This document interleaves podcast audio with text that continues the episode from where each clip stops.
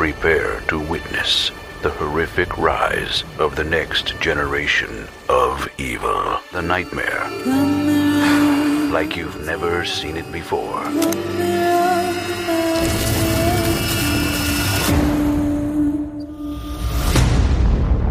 I know. It sucks. So hard sometimes you can hardly breathe. But I can help with your pain.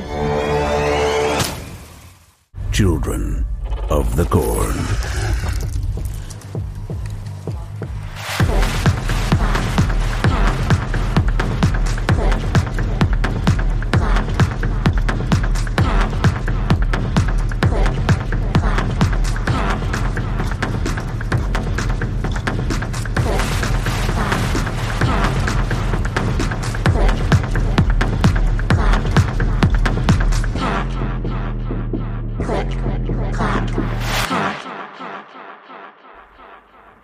Hello zur Nummer 87 des Klick-Klack-Korn Chiffre Hack und damit nur noch zwei Wochen von der CCH-Korn äh, CCH-Con entfernt.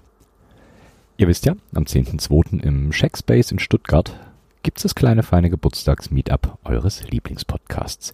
Alle Infos dazu mittlerweile auf Specsheets äh, zum selber ausdrucken gibt's auf cch-con.de. Es wird auch Specsheets vor Ort geben, keine Sorge. Der Nachteil, auf der gedruckten Variante fehlen die Optionen, ob es Besucherinnen gestattet ist, eure Boards anzufassen bzw. hochzuheben. Wenn ihr also die Spec-Sheets vor Ort ausfüllt und das nicht wollt, dann schreibt's am besten drauf. Und der liebe Thea Poll kommt wohl auch mit seinem PolyKBD und ganz viele andere nette Menschen auch. Und wie ihr in der letzten Episode gelernt habt, sind die alle ganz lieb. Außerdem Dankeschön an Nico, aka Okin, aka Amokleben. Dem ist nämlich aufgefallen, dass die letzte CCA Late Night im Feed kaputt war. Danke, ist gefixt. Dann gibt's am Mittwoch für alle, die Lust auf Live-Talk haben, die CCH Late Night. Diesmal wieder wie gewohnt ab 21.15 Uhr. Livestream und Link zum Chat findet ihr auf klicklackhack.de. Und zum Schluss noch ein etwas anderes Thema, aber ich nutze den CCH jetzt einfach mal dafür. Die Idee, einen Hackspace hier in äh, Reutling zu gründen, nimmt tatsächlich Form an. Solltet ihr hier aus der Region sein und Lust darauf haben, einen Hackspace aus dem Boden zu stampfen, meldet euch. Link packe ich euch in die Show Notes oder wir quatschen darüber auf der CCH-Con. Haut mich einfach an. Es wächst langsam und brodelt bereits. Willkommen sind alle Menschen aus allen Bereichen, egal ob ihr gerne häkelt oder Kernel-Hacker seid. Alle sind willkommen, solange sie diesen offenen Gedanken teilen. Exkludierendes Gedankengut braucht niemand. Okay, jetzt aber zurück zum Keyboard-Kram.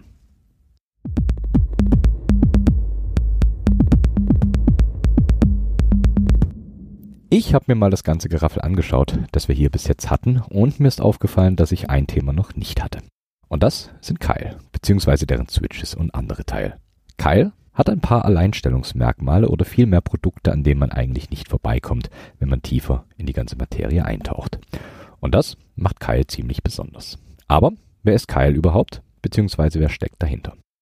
Wo kommen sie her und wie sind sie entstanden? Also wie immer, ihr kennt den Ablauf, ganz zum Anfang. Kyle wurde 1990 gegründet unter dem Namen Longhua Electronics in Yueqing City in der chinesischen Provinz Zhejiang.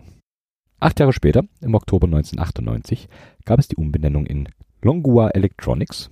2005 wurde daraus dann Dongguang Kaiyu Electronics und weitere sechs Jahre später wurde der Konzern dann als National High-Tech Enterprise registriert und 2012 gab es den allerersten RGB-Switch von Kyle. Ein Jahr später begann Kyle dann mit der automatisierten Produktion von Keyboard-Switches. Auch im Bereich anderer Mikroschalter baute Kyle weiter aus und brachte dann 2014 Switches auf den Markt, die über 30 Millionen Auslösezyklen aushielten. 2015 ist dann ein Jahr, in dem Kyle einen Switch auf den Markt bringt, der noch bis heute gern benutzt wird, und zwar staubgeschützte Keyboard-Switches und Rotary Encoder für Mäuse mit mehr als eine Million Zyklen. 2016 breitet Kyle sein Sortiment weiter aus und beginnt auch die Produktion für Joystick-Bauteile. Auch die Lebenszyklen der Mikroswitches äh, können sie auf 50 Millionen erhöhen. Die vorerst staubgeschützten Switches sind nun auch spritzwassergeschützt und in den Folgejahren perfektioniert Kyle sein Sortiment und probiert neue Materialien für seine Switches und betritt dann 2018 den Automotive-Markt. So kam 2019 dann eine Reihe an neuer Switches auf den Markt, die im Automotive-Bereich eingesetzt werden. Alles mit neuen Funktionen und Möglichkeiten für die Branche, aber auch für den Heimbedarf. Ein kurzer Abriss. Im Großen und Ganzen versucht Kyle jeglichen Bedarf an Switches und Schaltern abzudecken und für nahezu jeden Bereich eine Möglichkeit zu bieten. Wir bleiben aber bei den Switches für die Computereingabegeräte. Insgesamt besitzt Kyle mehr als 140 Patente im Bereich der Mikroswitches und arbeitet mit großen Hardwareproduzenten zusammen, darunter zum Beispiel Logitech, Dell, Lenovo, Ducky, Gigabyte, MSI und anderen.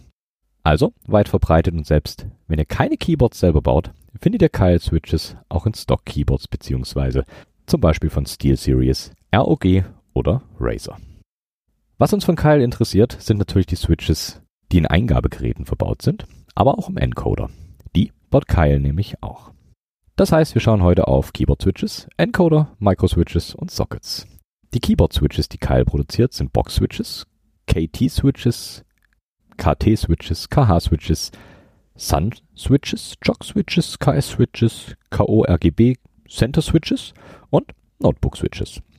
Micro-Switches, die von Kyle kommen, sind Tiny Micro-Switches, Mid-Size Micro-Switches, Waterproof Micro-Switches, Mini Micro-Switches und Large Micro-Switches.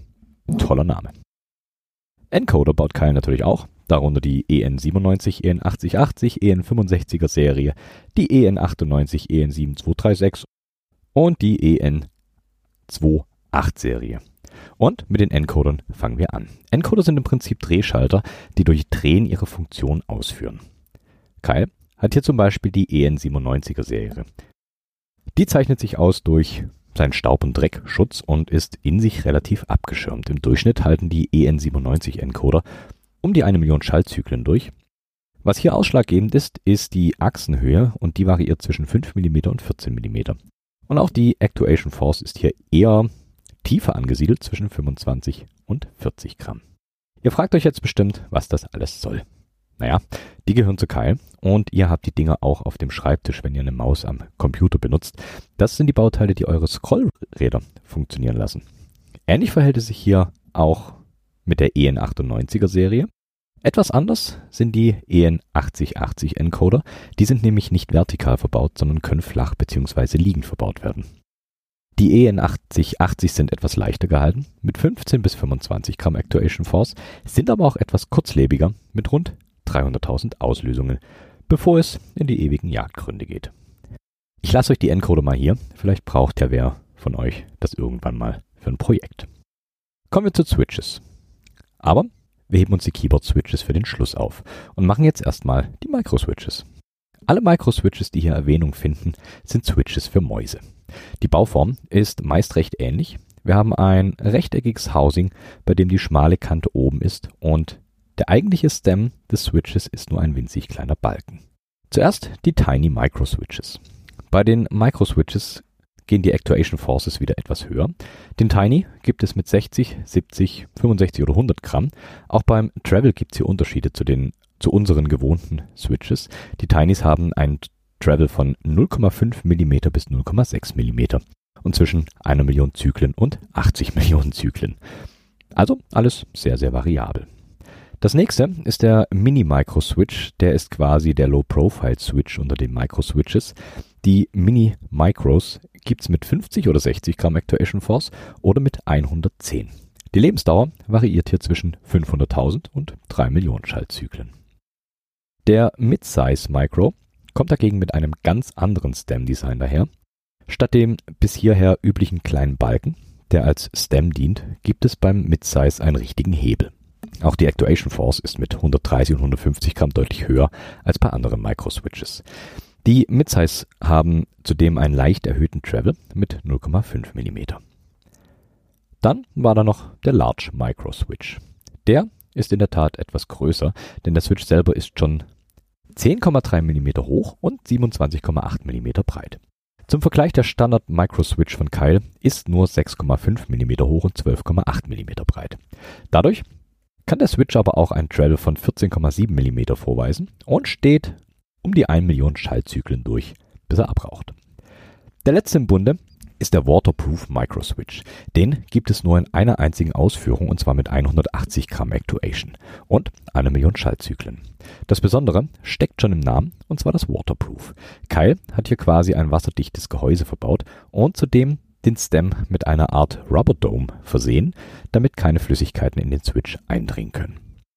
Okay, das waren die Micro-Switches für Mäuse. Oder Projekte, die ihr daraus macht. Kommen wir zu dem, worauf ihr alle wartet. Das, was Kyle wirklich interessant macht für euch, Keyboard-Nerds und Nerdettes, Keyboard-Switches.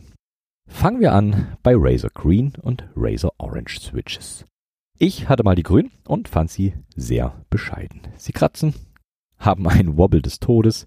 Ich rede gar nicht weiter von denen, damit ihr nicht auf die Idee kommt, sowas zu benutzen. Gut, abgehakt.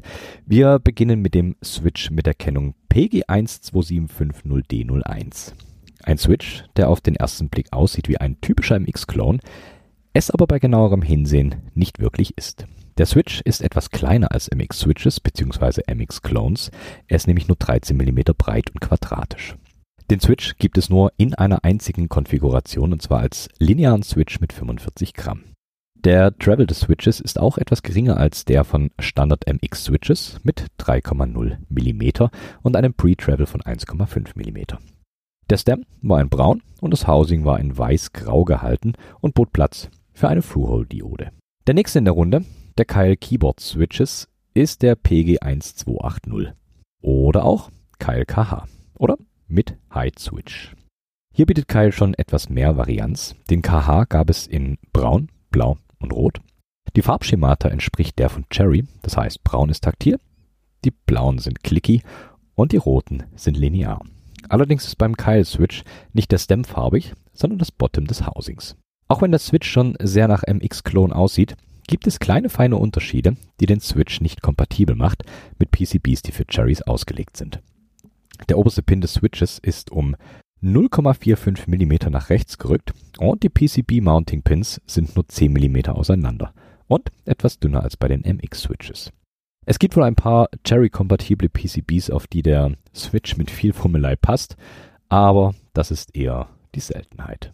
Das Top und der Stem des Switches sind transparent gehalten, damit eventuell verbaute LEDs das Licht natürlich optimal nach draußen tragen können. Ich bin jetzt mal frech und mutmaße mal, dass Kyle hier versucht hat, an die MX-Switches ranzukommen, es aber nicht zu 100% geschafft hat, aber das ist wie gesagt nur gemutmaßt. Alle drei Varianten kamen mit 45 Gramm und einem Total Travel von 3,5 mm, also auch etwas weniger als Cherry Switches. Dann kam die Serie PG1511. Das sind astreine MX-Clones. Hier passt der Footprint der Switches zu den Original MX-Switches von Cherry. Die Switches bieten sowohl Support für Through-Hole-Dioden als auch für SMD-Dioden, damit es schön in RGB strahlen kann. Selbst die Innereien sind bis auf ein kleines Detail identisch zu den MX-Vorlagen, die besitzen nämlich einen Gold Crosspoint. Den besitzt der Kyle Switch nicht. Die Angaben der Lebenszeit des Switches variiert etwas. Offiziell angegeben sind 50 Millionen Schaltzyklen, bis das alles seinen Geist aufgibt.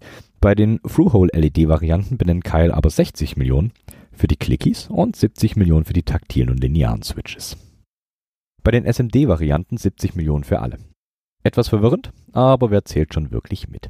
Im Gegensatz zu anderen Switches, zu denen ich gleich noch komme, benutzen die Clicky-Switches den von Cherry bekannten Click-Collar, also einer kleinen Manschette, die im Inneren des Switches um den Stem gelegt wird und den hörbaren Klick auslöst. Nur der Bronze-Switch benutzt die Clickbar, aber wie gesagt, dazu später mehr. Der Travel der PG1511 ist ebenfalls identisch zu seinen Cherry-Vorbildern mit einem 4 mm Total Travel und 2 mm Pre-Travel. Nur die Speed-Serie bricht hier etwas aus. So haben die Switches einen verkürzten Total Travel von 3,5 mm. Die goldenen Clickies haben zudem einen Pre-Travel von 1,4 mm und Bronze, Copper und Silber sogar nur 1,1 mm. Als erster Switch dieser Reihe erblickte 2007 der Kyle Yellow das Licht der Welt. Der wurde aber nicht mehr weiter produziert und quasi vom Red abgelöst, der die gleichen Specs aufweist. Sämtliche Kyle-Switches dieser Serie gibt es als 3-Pin und als 5-Pin-Variante. Hier unterscheiden sich aber ausschließlich die Anzahl der Pins. Okay, zu den Reds. Die Reds sind getreu dem MX Color Scheming lineare Switches mit einem komplett schwarzen Housing, einem roten Stem und 50 Gramm Actuation Force. Natürlich gibt's auch Blacks, also Black Housing und Black Stem, ebenfalls linear mit 60 Gramm Actuation Force. Braune Switches, richtig, in Taktil und mit 60 Gramm Actuation und blaue Clickies mit ebenfalls 60 Gramm. Die Switches unterscheiden sich aber nicht nur in der Pin-Ausstattung, sondern auch in der Möglichkeit der verbauten LED. Es gibt von jedem gerade genannten Switch eine Monochrom-LED-Variante, eine RGB-LED-Variante und eine Through-Hole- und SMD-RGB-LED-Variante. Letztere zeichnet sich durch ein transparentes Housing des Switches aus, damit auch hier das Licht wieder optimal nach außen geleitet werden kann. Die letzten vier Switches in dieser Reihe sind Gold, Bronze, Silber und Copper. Die sind eher für den Gaming-Bereich ausgelegt und haben den vorhin schon erwähnten verkürzten Travel. Gold ist in dem Fall Clicky mit 60 Gramm, Bronze ebenfalls Clicky mit 50 Gramm, Silber ist linear mit 40 Gramm und Copper ist taktil mit ebenfalls 40 Gramm. Alle vier haben ein schwarzes Bottom Housing und ein transparentes Top. Ihr wisst schon, RGB. Ich habe hier eine Korn mit Koppers und finde die sogar überraschend angenehm. Die Serie PG 1518 ist im Groben und Ganzen identisch zur PG 1511, nur hat Kyle hier am Top Housing etwas gefeilt und ist etwas mehr an das Design der Originale gerückt. Okay, verlassen wir den Weg der MX-Clones und schauen wir mal zu Switches, die Kyle eigentlich bekannter gemacht hat. Box-Switches. Eine gewisse Ähnlichkeit können auch die Box-Switches zu MX-Switches nicht verleugnen, aber auch wieder nur auf den ersten Blick. Denn im Inneren sehen Box-Switches etwas anders aus. Box-Switches sind so konzipiert, dass möglichst wenig Staub und andere Partikel in die Switches eindringen können. Das wird zum einen dadurch bewerkstelligt, dass der Stem kein einfaches freiliegendes Kreuz ist, sondern von einem kleinen Kasten umgeben wird. Der schließt bündig zum Housing ab und dichtet ganz gut ab. Den Namen Box bekommt der Switch allerdings durch das Design innen. Der Schaltmechanismus liegt nämlich nicht einfach im Inneren des Housings, sondern ist separiert in einer kleinen Box. Das bringt zusätzlich Schutz gegen Verschmutzung. Durch das Redesign des äh, Innenlebens hat sich auch die Federlänge etwas geändert und ist kürzer als beim MX-Äquivalent und somit auch nicht austauschbar. Bei den taktilen Box-Varianten wird der gleiche Mechanismus wie bei MX-Switches benutzt. Die Clicky-Varianten benutzt allerdings die vorhin schon erwähnte Clickbar. Die Clickbar bietet einen deutlich präziseren Klick als die MX-Variante. Zudem schlägt die Clickbar gegen das Gehäuse und dadurch entsteht noch ein spürbar taktiler Impuls. Aber wo Licht ist, ist auch Schatten. Die Box-Switches waren nicht ganz ohne Fehler. So wurde anfangs berichtet, dass das Mounting von Box-Switches zu eng saß. Das führte dazu, dass viele Keycaps einfach kaputt gegangen sind. Das konnte darauf zurückgeführt werden, dass ein Hersteller von Keyboards, der Box-Switches nutzte, Keil darum bat, den Stem um 0,02 mm breiter zu machen, damit deren proprietäre Caps besser draufpassten. Als das bekannt wurde, reagierte Kyle und überarbeitete sein Stem-Design und glich die 0,02 mm wieder aus.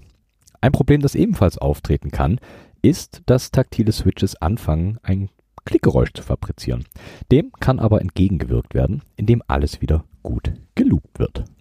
Was ebenfalls als Kritik angesehen wird, ist, dass der Klick nicht zum eigentlichen Auslösepunkt aktiviert wird. Das liegt daran, dass der eigentliche Klickmechanismus vom Auslösemechanismus getrennt ist. Kann stören, muss es aber nicht unbedingt. Okay, was für Box-Switches gibt es? Es gibt die Box Reds, das sind Lineare mit 50 Gramm, Box Blacks, linear mit 60 Gramm, Box Dark Yellow, auch wieder linear mit 70 Gramm, Box Browns, diesmal taktil, mit 50 Gramm, Burnt Orange, taktil mit 60 Gramm, Royal, ebenfalls taktil mit 40 Gramm und dann noch die Clickies. Das sind die White mit 50 Gramm, Pale Blue mit 60 Gramm, Jade mit 50 Gramm und die Navies ebenfalls mit 60 Gramm. Und wer die Navies oder die Jade schon mal live gehört hat, könnte fast glauben, dass es doch Spaß machen kann, Clickies zu benutzen. Wobei man auch dazu sagen muss, dass die Jades und die Navies auch stärkere Federn benutzen und eine etwas dickere Klickbar haben. Nun zum Rest. PG1350 und PG1353. Vielleicht besser bekannt unter den Namen Jock Low Profile und Jock Low Profile V2. Wer irgendwann an dem Punkt ist, wo die Bauhöhe von MX-Switches nervt oder nicht gefällt, wird auf die Jock Low Profile stoßen. Ich glaube, ich kann behaupten, dass die KI Low Profile V1 die am weitest verbreiteten Low Profile Switches im Custom Keyboard Bereich sind. Viele Custom Boards gibt es mit Jog Footprint, so wie die Korn beispielsweise, und irgendwie findet man sie an jeder Ecke. Qualitativ variieren die Jogs allerdings sehr stark. Ich habe aktuell eine Korn mit schwarzen Jogs und die klappern recht heftig. Aber erstmal zu den Specs. Auch die Jogs gibt es in einer breiten Auswahl an Konfigurationen. White als Clickies mit 50 Gramm, Braun als Tactile mit 45 Gramm, rote Lineare mit 45, Clicky Navies mit 50 Gramm, Jade ebenfalls in Clicky mit 50 Gramm, Pale Blue auch Clicky, aber etwas schwerer mit 70 Gramm, Burnt Orange in Taktil mit 70 Gramm und Yellow, die Linearen mit 70 Gramm. Das sind zumindest mal die Urjocks. Dazu kam aber auch noch eine ganze Palette mehr. Es gab noch lineare Pink ne, mit 20 Gramm, Light Blue ebenfalls linear mit 20 Gramm, lineare Purples mit 25 Gramm, die Pro Red Linears mit 35 Gramm, genauso wie die Crystal Reds, Silver mit 40 Gramm in linear und die Robins mit 60 Gramm und einem Klick. Im Groben und Ganzen sind die Jogs aber super nutzbar. Natürlich haben sie bei weitem nicht den satten Klang von MX-Switches, aber das kann auch schlicht am kleineren Klangkörper liegen, den die Switches von Haus aus mitbringen. Ein größerer Nachteil ist der Stem bzw. der Cap Aufnahmepunkt, der ist nämlich kein MX-kompatibler. Zumindest bei den V1. Bei dem V2 sieht es dann ein klein wenig anders aus. Der Stem ist rechteckig mit zwei ebenfalls rechteckigen Löchern, in die die Caps gesteckt werden. Es gibt natürlich jede Menge Blank Caps, die es für wenig Geld im Netz gibt, aber auf Dauer vielleicht etwas langweilig. MBK produziert beispielsweise Caps, die Beschriftung mitbringen und die sind recht günstig, aber auch beschränkt im Design. Interessanter wird es dann bei FK Caps. Da gibt es die Möglichkeit, eigene Designs zu erstellen und das in echt guter Qualität. So bin ich zu meinen Caps mit NixOS und Vim Graphics und Berkeley Mono als Font auf den Alphas gekommen. Echt hübsch. Insgesamt sind die Jogs etwas kleiner als die MX-Varianten. Die Jogs sind 15 mm auf jeder Seite, also 0,6 mm kleiner als die MX-Switches. Eine Jog-Variante habe ich gerade nicht erwähnt, und zwar die Sunsets.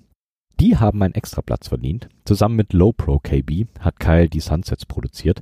Designt haben Lowpro KB die Switches in Zusammenarbeit mit Keil-Ingenieuren und raus kam ein taktiler Low-Profile-Switch, der seit vielen Jahren mal ein echter Fortschritt in der Switch-Reihe von Keil ist. Der Stem ist komplett neu designt, so dass der Tactile Bump wirklich präzise ist und das bei der geringen Bauhöhe.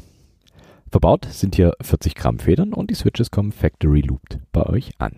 Der Stem ist orangefarbenes POM, das Top-Housing ist bernsteinfarbenes Polycarbonat und der Bottom ist schwarzes Nylon. Der Total Travel der Sunset liegt bei 3 mm und die Switches sollen insgesamt 50 Millionen Zyklen überstehen. Ich tue es selten, aber die sind definitiv eine Empfehlung. Keep Supply und keycaps.com. ich werde mir demnächst auch wieder welche ordern müssen.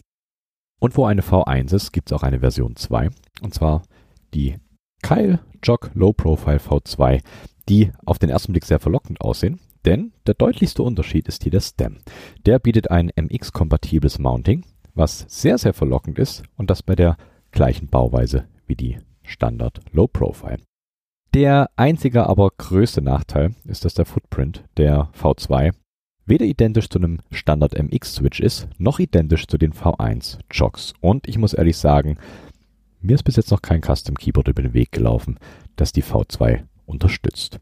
Eigentlich schade, gäbe es den V1 mit dem X-Stem, wäre das Ganze nochmal deutlich interessanter. Zu guter Letzt gibt's noch die kleinen Helfer namens Hot Swap Sockets. Diese kleinen Dinger von Kyle geben euch die Möglichkeit, eure Switches nicht komplett verlöten zu müssen, sondern austauschbar zu machen. Die gibt's mittlerweile auch in mehr als nur langweiligem Schwarz, sondern auch in Mint und Silber. Hier bedient Kyle auch MX und Low Profile Switches, so dass ihr da nicht eingeschränkt seid. Also eigentlich für alle was dabei.